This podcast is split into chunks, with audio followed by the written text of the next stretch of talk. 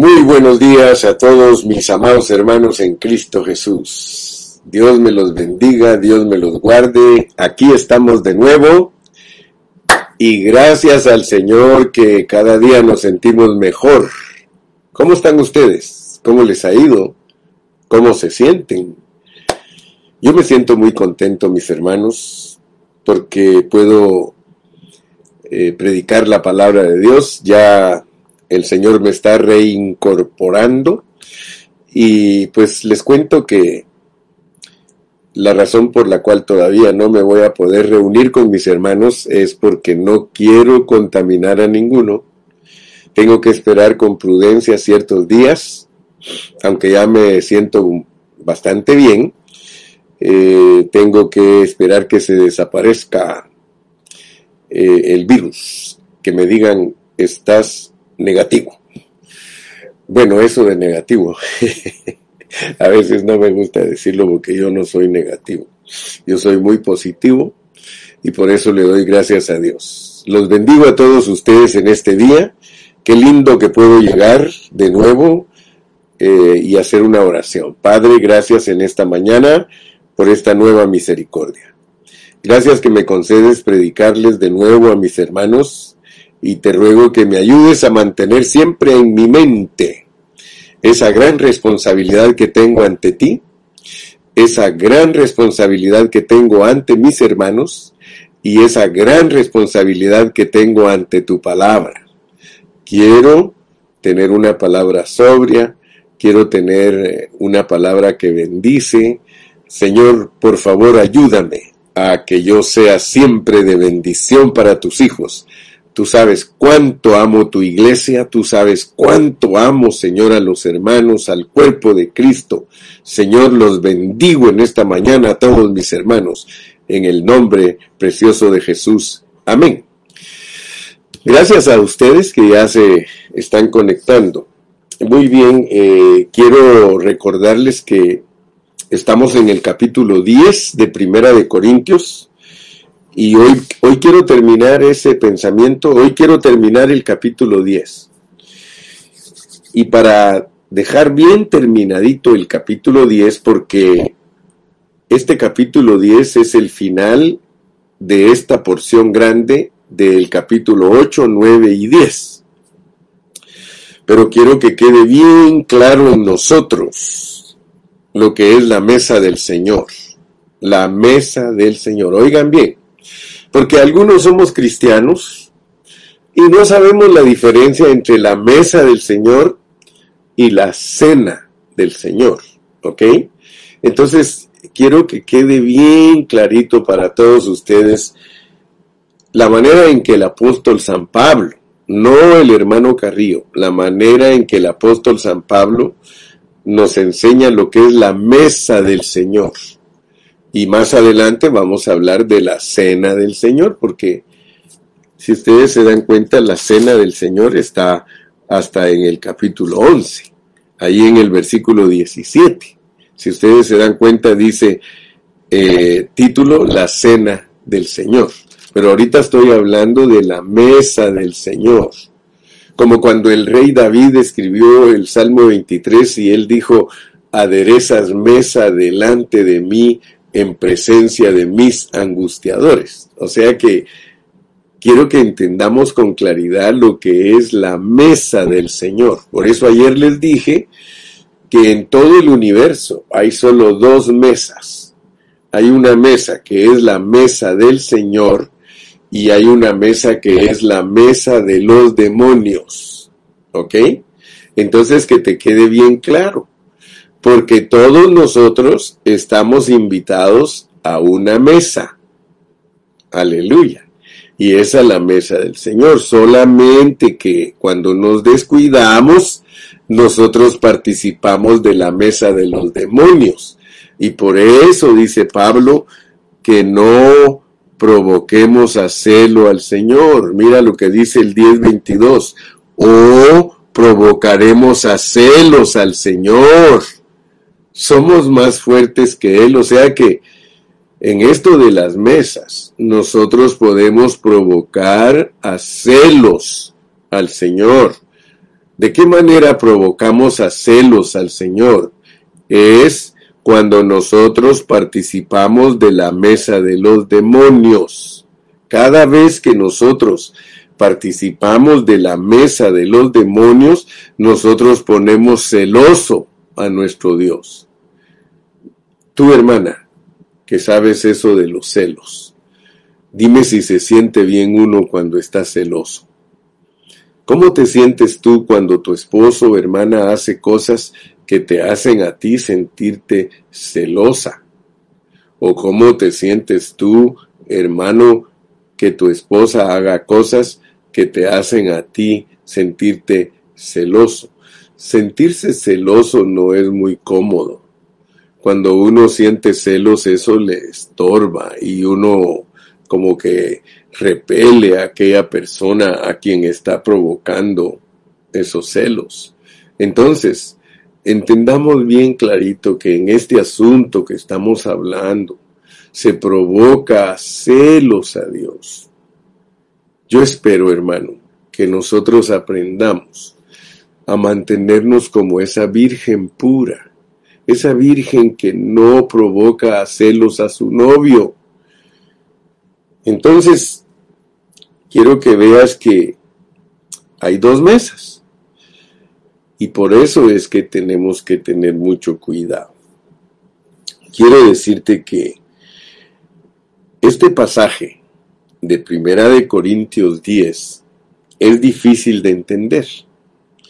Este capítulo 10 es muy misterioso y por eso nosotros necesitamos profundizarnos necesitamos meternos a fondo. Debemos de sumergirnos, no permanecer en la superficie, sino que sumerjámonos. Vamos a meternos a ver a fondo lo que el apóstol San Pablo quería ocasionar en los corintios. Porque Vuelvo a repetirte, lo que Pablo quería ocasionar en los corintios es lo mismo que quiere ocasionar en nosotros, porque a la larga, y como dicen en inglés, at the end of the day, al final del día, lo que Pablo le dice a los corintios nos lo está diciendo a nosotros. Entonces, para que podamos entender el enfoque de Pablo al escribir este pasaje, entonces nosotros vamos a apreciar esas profundidades de Pablo en sus escritos. Fíjate que Pablo en su disertación dio una respuesta larga respecto a comer sacrificado a los ídolos. Yo quiero que tú veas que él no contestó así fácilmente. Le preguntaron, Pablo, ¿tú crees que es correcto que nosotros eh, comamos cosas sacrificadas a los ídolos. Él no les dijo ni sí ni no, sino que les contestó en una forma misteriosa, en una forma larga. Fíjate, eh, y terminó hablando de la mesa del Señor. Fíjate, es muy importante. ¿Te acuerdas que te dije que Pablo tenía la habilidad de pasarse de un pensamiento hacia otro pensamiento. Él era astuto para hacer eso y nunca se le olvidaba de lo que estaba hablando. Él regresaba otra vez a lo que estaba hablando. Y eso lo puedes notar aquí. Va y viene y maneja hasta tres y cuatro puntos a la vez. Entonces eso significa para nosotros algo muy importante. Porque lo que Pablo quería era traer a los corintios de regreso a Cristo, al disfrute de Cristo, al disfrute del Espíritu. Recuérdate, una y otra vez lo decimos, que los corintios no ejercitaban su espíritu, ellos solo ejercitaban su mente natural y su cuerpo, porque ellos eso sí les gustaba hacer ejercicios. Muy bien, entonces con ese trasfondito, vamos a decir ese trasfondito, entremos al primer punto de nuestra lección de este día. Pablo, un escritor maravilloso, y su enfoque al escribir esta epístola era llevar de regreso a los corintios a Cristo. Y Pablo se daba cuenta que los creyentes de Corinto, aunque ellos eran creyentes auténticos, eran genuinos, porque eso lo aprendimos desde el principio de la epístola, ellos se habían apartado de Cristo. Ellos estaban errando el blanco, estaban pecando. Tú sabes que pecar quiere decir errar el blanco. Ellos estaban errando el blanco en relación a él. Pues en vez de llevar una vida cristiana viviendo a Cristo, se conducían según su cultura griega. Y por consiguiente, el apóstol San Pablo puso mucha atención a esa situación para traerlos de vuelta a un disfrute de Cristo. Ahora, según consta en los escritos de Pablo, él no llevó a cabo el rescate de los creyentes en una manera superficial, sino que lo hizo usando verdades profundas. Mientras les escribía, con el fin de liberarlos de lo que los distraía de Cristo, Él les revela profundamente a Dios. Él revela las cosas más profundas acerca de Cristo. Fíjese que si no tuviésemos los tres primeros capítulos de Primera de Corintios, nosotros no sabríamos que Cristo nos fue hecho de parte de Dios nuestra sabiduría. Tampoco sabríamos de que esta sabiduría incluye a Cristo como nuestra justificación y nuestra redención. Entonces, el pensamiento de Pablo aquí es bastante profundo los eh, problemas que se confrontaban en esta epístola pueden parecer muy superficiales para algunas personas, pero de la manera que Pablo los resolvió fue una manera profunda.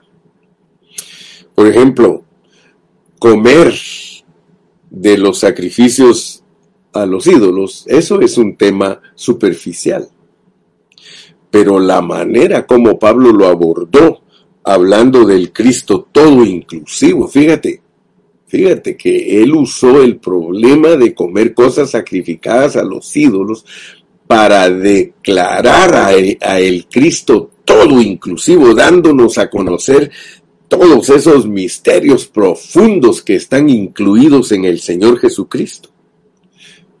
Él es misterioso, él es profundo, pero ¿se dan cuenta ustedes que este Cristo es nuestro?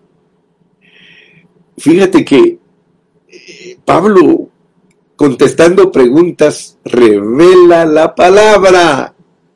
Eso es maravilloso, ponle atención porque cuando Él está contestando preguntas, Él está revelando la palabra, la palabra, la palabra. Ay, yo anhelo ser como Pablo.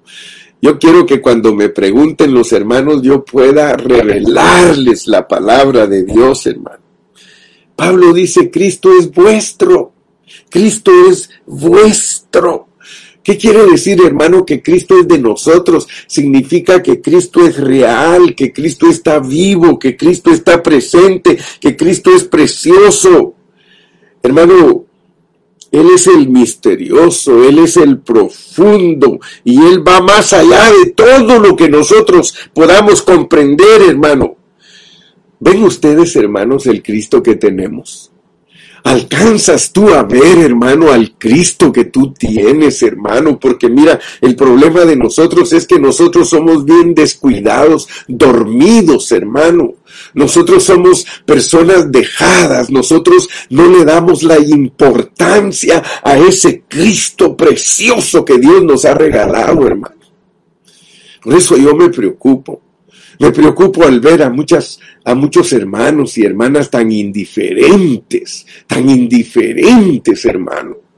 Como dice mi hermanita Anita, dice Cristo nuestra vida, hermano. Es que eso es precioso. Fíjese, cuando uno dice esa expresión, Cristo nuestra vida, Cristo mi vida. Dígalo más particularmente, Cristo es mi vida. Pero hermano, muchos de nosotros tan descuidados, hermano tan descuidados en nuestras horas de estar despiertos, en nuestras 12 horas de estar despiertos, nos olvidamos de que Cristo es nuestra vida, que Cristo es mi vida. Él es mi vida, Él es mi amor, Él es todo, hermano. Y yo quiero que ustedes vean que aquí, aquí, hay un punto muy profundo en esta sección. Por una parte, los corintios hicieron una pregunta sencilla, si deberían de comer cosas sacrificadas a los ídolos, pero Pablo al contestarles no les dice, oh sí, es pecado, oh no, no es pecado, porque él no se movía por el árbol del conocimiento del bien y el mal.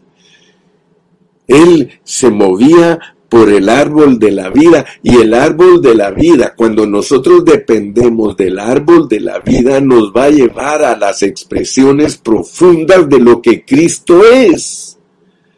Cristo es maravilloso, Cristo es todo inclusivo, así lo llamó el hermano Scofield de la Biblia, Scofield, el Cristo todo inclusivo. Y nosotros cuando hablamos de algo todo inclusivo es que no le falta nada. Cristo es todo inclusivo, Él lo posee todo, hermano. Tú tienes un Cristo todo inclusivo. Aleluya. Entonces, yo te pregunto, mi hermano, yo te pregunto, mi hermana, en esta mañana, ¿puedes tú comprender esto que está hablando el hermano Carrillo? Si Pablo hubiera respondido un sí o un no, escúchame bien, si Pablo hubiera contestado, sí es pecado comer a los ídolos, no es pecado, entonces él no se estaba conduciendo por el árbol de la vida. Pero Pablo tenía el cuidado siempre de conducirse por el árbol, de la vida. Yo me imagino al gran apóstol Pablo, hermano, como siempre en su hablar tenía cuidado de no manifestar cosas en el bien y el mal. Ah, nosotros somos tan descuidados. Hermano Carrillo, ¿tienes hambre? Sí, por favor, demen de comer. Hermano Carrillo, ¿quieres esto? No, no quiero esto. Fíjate que nosotros cuando hablamos debemos de aprender a hablar. Siempre he usado esto como ejemplo y les digo que cuando ustedes quieran decirles a sus hijos no, tienen que aprender a decir no con otras palabras. Cuando quieran decirle a sus hijos sí, aprendan a decirlo, pero con otras palabras. Saquen de su vocabulario sí y no, porque eso es el bien y el mal. El Señor Jesucristo tenía tanta sabiduría para hablar. A él le preguntaban si tenía hambre. él decía, mi comida es hacer la voluntad de mi Padre que está en el cielo contestarías tú hacia tu esposa si te dice, oye viejo, ¿tienes hambre? El viejo viene bien cansado de trabajar, ¿tienes hambre? ¿Cómo no voy a tener hambre? Por lo menos no dijo sí, ni dijo no. Muy bien, entonces ahora vamos a tratar de entender lo que el apóstol Pablo nos quiere comunicar. En toda esta epístola, el apóstol San Pablo confronta confronta a, una gran cantidad de problemas. Ya hablamos que en esta epístola se nos revelan 11 problemas y Pablo enfrentó todos esos problemas, pero mientras él lo hizo, revela a Cristo de muchas maneras. Para nosotros esa es una lección grande. Escúchame bien lo que estoy hablando. Porque cuando nosotros querramos resolver problemas, en nuestro hablar revelemos a Cristo. Si alguien viene contigo y te consulta sus problemas, revélale, revélale Cristo. Eso es la solución, hermano, porque la solución para todo problema es Jesucristo. Entonces, no te pongas a darles tus consejos. Si alguien te dice, hermano, por favor, quiero saber qué debo de hacer esto, háblale de Cristo. Cristo, Cristo, Cristo, Cristo, Cristo, hermano. Nosotros arreglamos los problemas de una manera diferente. El apóstol San Pablo nos enseña a arreglar los problemas a la manera cristiana. Yo le he pedido a Dios, mire, cuando mis hijos tienen problemas, yo les hablo de Cristo. Cuando mis nietas tienen problemas, yo les hablo de Cristo. Cuando los hermanos tienen problemas, yo he aprendido sutilmente a hablarles de Cristo, les desvío la atención de su problema y les empiezo a hablar de Cristo, Cristo, Cristo, Cristo. ¿Y sabe qué sucede al final? Cristo es ministrado. Y cuando uno ministra a Cristo, hermano, uno bendice a la gente porque es lo único que bendice. No te pongas a, a darle consejos de que haga esto, que haga aquello, que, haga el otro. No, mi hermano. Ahora fíjate, él es bien astuto, Pablo, porque él dice, la copa de bendición que bendecimos. Fíjate cómo, cómo dice, porque esto es entrar al, al punto siguiente, porque lo que quiero dejar hoy bien claro es la mesa del Señor, la mesa del Señor. Y él pregunta, pregunta, mira, en, en el capítulo 10, verso 20 y 21. Leamos primero el 16. Dice, la copa de bendición que bendecimos, ¿no es la comunión de la sangre de Cristo? Fíjate, la copa de bendición que bendecimos, ¿no es la comunión de la sangre de Cristo? El pan que partimos, ¿no es la comunión del cuerpo de Cristo?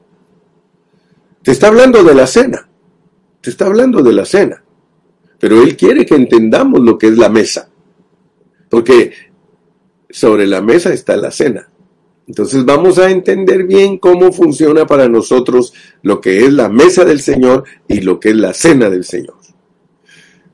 Dice, vuelvo a repetirlo, la copa de bendición que bendecimos, o sea, la metáfora de la copa, ¿qué es? Dice que es la comunión de la sangre de Cristo, la metáfora de la copa. O sea que cuando tú ves que te dan esa copa, pero después vamos a hablar de lo que es el rito de tomar la copa y comer el pan. Pero esa copa que tú que te están poniendo de metáfora, que es parte de la mesa del Señor, dice que esa copa es la comunión con la sangre de Cristo. Y ahorita más adelantito te digo lo que es comunión, porque tenemos que entender también lo que es comunión, porque hay dos copas, dos mesas y dos comuniones. Entonces, hermano, el pan que partimos, ahora te enseñan el pan. Fíjate pues, la copa es la comunión con la sangre. Ahora te enseñan el pan, ese panecito que nos comemos en la Santa Cena, o la cena, muchos le dicen Santa Cena, pero es la cena del Señor. Ese pan es la comunión con la iglesia. Por favor, métete al lenguaje de Dios, hermano, porque si no te metes al lenguaje de Dios, Tú solo practicas cosas sin sentido y practicas cosas sin saber ni siquiera lo que estás haciendo. Métete al pensamiento de Dios. Mira la copa. La copa es tener comunión con la sangre de Cristo. Y ahorita te voy a hablar lo que es tener comunión con la sangre de Cristo. Te enseñan el pan. El pan es la comunión con los hermanos, la iglesia, el cuerpo de Cristo. Ah, vaya. Ya lo agarraste, ¿verdad? Son metáforas para que entiendas lo que significa la mesa del Señor, porque en esa mesa están esos elementos. ¿Ok? Entonces nota lo que dice el 2021. 20 y 21. Antes digo, antes digo que lo que los gentiles sacrifican a los demonios. Lo sacrifican, perdón, lo voy a leer de nuevo porque lo leí, lo leí mal. Antes digo que los que lo que lo que los gentiles sacrifican a los demonios los sacrifican y no a Dios. Y no quiero que vosotros os hagáis partícipes con los demonios. Vas a entender que participar es tener comunión. Participar es tener comunión. Participar es tener comunión. Tener comunión es participar. Participar es tener comunión. No podéis beber la copa del Señor y la copa de los demonios no podéis participar de la mesa del Señor y de la mesa de los demonios. Y por eso dice, o provocaremos a celos. Entonces ahorita vamos a ver que Pablo aquí tenía otra implicación en su mente. Él quería que entendieran los corintios de lo que era su reunión, de lo que era estar en comunión. Por eso Vamos a leer más adelantito. Ahorita solo quiero que este punto quede bien certificado porque quiero que quede clara, clara la mesa del Señor. Hasta se me traba la lengua, hermano. Entonces, el punto número dos que tenemos que ver aquí es que el concepto de Pablo en este capítulo es que comer es tener comunión. Fíjate todo lo que nos quiere revelar Pablo solo por la pregunta de que si es lícito comer de los de lo sacrificado a los ídolos. Entonces él quiere darnos a entender que comer es tener comunión. Comer es tener comunión, es participar. Es que siempre que una persona come de lo sacrificado a los ídolos, disfruta algo relacionado con ellos, tiene comunión con ellos. La palabra comunión, según el uso que le da el apóstol San Pablo, no el hermano Carrillo, por favor, no creas que son mis conceptos. No, hermano, la palabra comunión que usa Pablo aquí significa participar, participar. Según esta perspectiva, comer de lo sacrificado a los ídolos equivale a entrar en comunión con ellos, relacionarse con ellos y finalmente hacerse uno con ellos. O sea que uno está involucrándose con los demonios. Y eso corresponde al hecho de que nosotros somos lo que comemos, porque nosotros nos volvemos lo que comemos, lo que comemos se vuelve nosotros. Entonces, nosotros debemos de saber que comer cosas sacrificadas a los ídolos es estar en comunión con los que están detrás de esos ídolos, que son los demonios. Por eso, y por esa razón, ser uno con los, con los mm, demonios, hermano, es identificarse con ellos, es identificarse con lo que está detrás de ellos. Eso explica el apóstol Pablo aquí, hermano. Él nos presenta aquí en este capítulo 10 con respecto a Cristo y con respecto a comer lo sacrificado a los ídolos, que lo que resulta de comer de esta manera es lo que hace que las personas se unan a los demonios. Yo sé que no es fácil explicar, hermanos, todo esto que me ha tocado explicar, pero yo le he pedido a Dios que me dé sabiduría para explicarlo. Pero el apóstol Pablo traía en su pensamiento cosas, hermano, para darnos a entender el significado real de la reunión de los cristianos. El significado real de la reunión de los cristianos es acercarse a una mesa. O sea que usted tiene que saber siempre he compartido estos pensamientos, pero yo creo que a veces algunos no, no los uh, abrazan. Por ejemplo, yo les he dicho que los hermanos no son alumnos, son discípulos. Pero es más, dice que nosotros debemos de ver a los hermanos como hojas, hojas de papel, que cuando nosotros les hablemos, les escribamos. O sea que nosotros tenemos que tener la tinta del Espíritu Santo, que es hablar de Cristo. La tinta está impregnada de Cristo. Y nosotros tenemos que escribirles a los hermanos para que sean cartas leídas por otros. Entonces, si nosotros cuando llegamos a la reunión no pensamos en que todos los hermanos ahí son una mesa y que sobre esa mesa está la copa y sobre ellos está también el pan, nosotros no vamos a entender lo que Dios nos está pidiendo. Fíjese que una de las razones por las cuales Dios habla en parábola es para que los entendidos entiendan. Usted tiene que pensar cuando él llega a la reunión, mire, si usted al llegar a la reunión empieza a ver a los hermanos, a ver a las hermanas cómo vienen vestidas, usted se va a perder de toda la bendición que Dios le está dando. Y quiero decirle, honestamente hablando, nosotros los cristianos cuando vamos a una reunión solo vamos a fijarnos, solo vamos a ver, a ver lo exterior. Me explico, ¿verdad? Yo, yo espero que te esté ayudando lo que estoy hablando, hermano. Porque, perdón, tú no vas a captar lo que Dios quiere de ti, ni vas a ser transformado. No vas a dejar que Dios trabaje en ti si tú llegas por vista. Nosotros somos gente de fe, hermano. Cuando yo llego a la reunión, tengo que orar a Dios que me ayude a que mi pensamiento se centre en que allá hay una mesa. Mire a los hermanos, pero mírelos como una mesa, va a ver que no los va a ver a ellos. Usted va a, a tornarse a su espíritu. Yo le pido a Dios, hermano, estar loco por Cristo. Mire, eso es estar loco por Cristo. Que usted llega a la reunión y usted mira a todos los hermanos y usted mira una mesa. Y sobre la mesa mira una copa y también mira un pan. Y, mientras está imaginándose eso, usted está alabando a Dios, usted está aleluya, gloria. ¿Usted sabe perder la vista, hermano? Mire, el hermano Luchito siempre me llevaba a mí donde hay unos cuadros que uno tiene que, para ver lo que hay ahí en el cuadro, uno tiene que perder la vista entre esos cuadros. ¿Ustedes los han visto? ¿Han visto esos cuadros que uno tiene que perder la vista?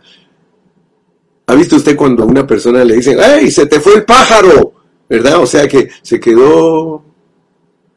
Hermano, mire, cuando uno llega a la reunión así parece zombie y van a creer que está loco y van a creer que está borracho.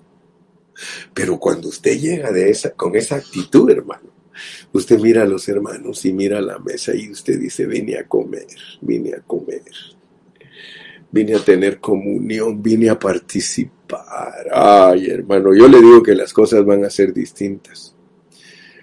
Parecieran cosas de niños lo que, lo que yo le estoy hablando, ¿verdad? Pero sí son, hermano. Dice que si no fuerais como niños, no entraréis al reino de los cielos. Entonces, hermano, el verdadero significado, la realidad, la realidad es que nosotros nos acercamos a comer, a comer. Ahora, ¿qué es comer? Comer es participar. Comer es participar. Comer es tener comunión. Porque con eso quiero terminar el pensamiento de hoy. A lo que Dios nos ha llamado mire lo que Dios nos ha llamado. Váyase conmigo al capítulo 1 de Primera de Corintios y lea conmigo el versículo 9.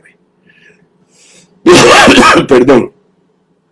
Cuando estudiamos el capítulo 1, aquí puede usted encontrar en los mensajes un mensaje de, de lo que es fiel es Dios por el cual fuisteis llamados a la comunión con su Hijo. A la comunión con su Hijo. Fíjese cómo dice el versículo 9.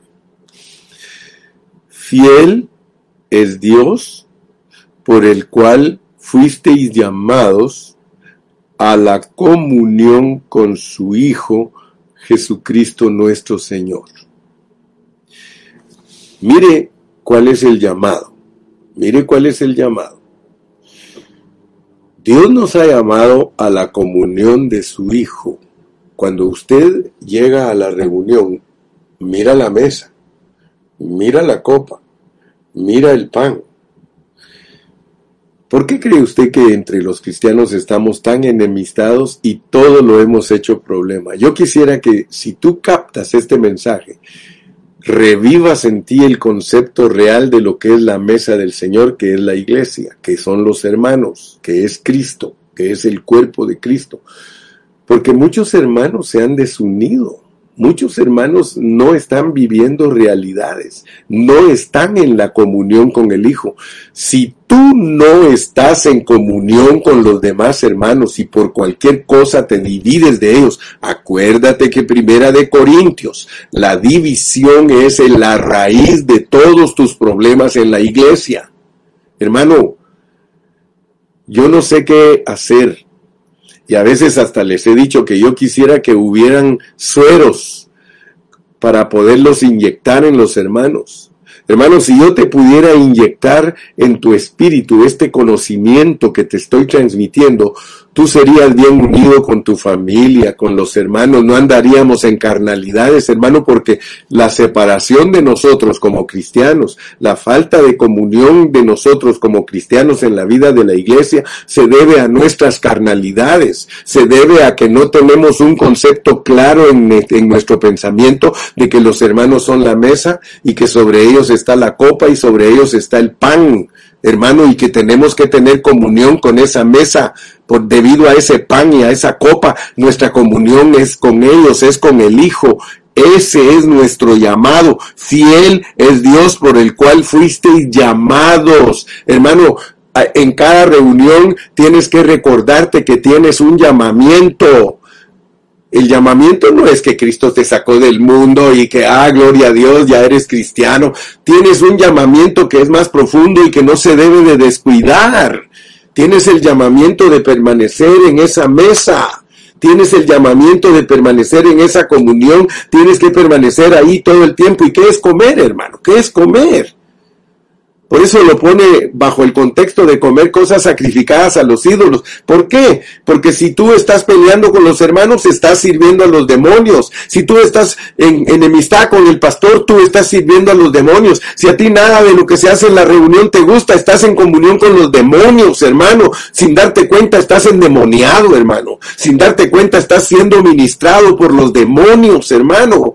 Esto es serio, hermano. Esto no es un asunto, no es un asunto liviano, hermano no es cualquier cosa la iglesia, la iglesia es la esposa de Cristo, la iglesia es la novia de Cristo. ¿Cómo nosotros vamos a menospreciar las reuniones, hermano? ¿Cómo nosotros vamos? Eso es servir a los demonios. Yo espero en Dios que Él te abra tu entendimiento para que tu concepto de lo que es la cena y la mesa del Señor sea algo distinto de aquí en adelante, hermano.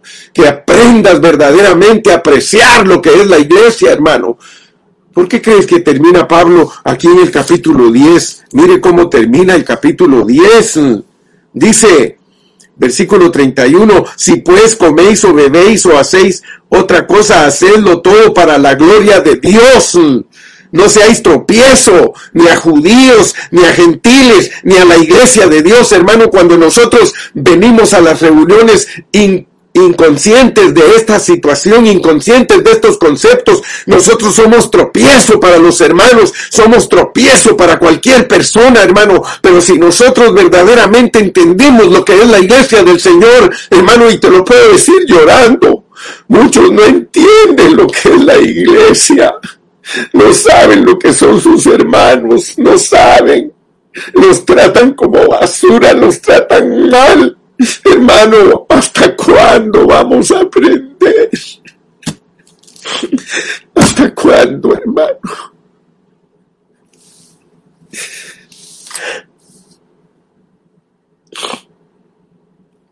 Yo creo, hermano, que si en esta mañana tú captas lo que estamos hablando, tu apreciación por la iglesia será diferente. Hermano, no nos quedemos postrados en el desierto. No te quedes postrado en el desierto, hermano. Haz tu viaje entero.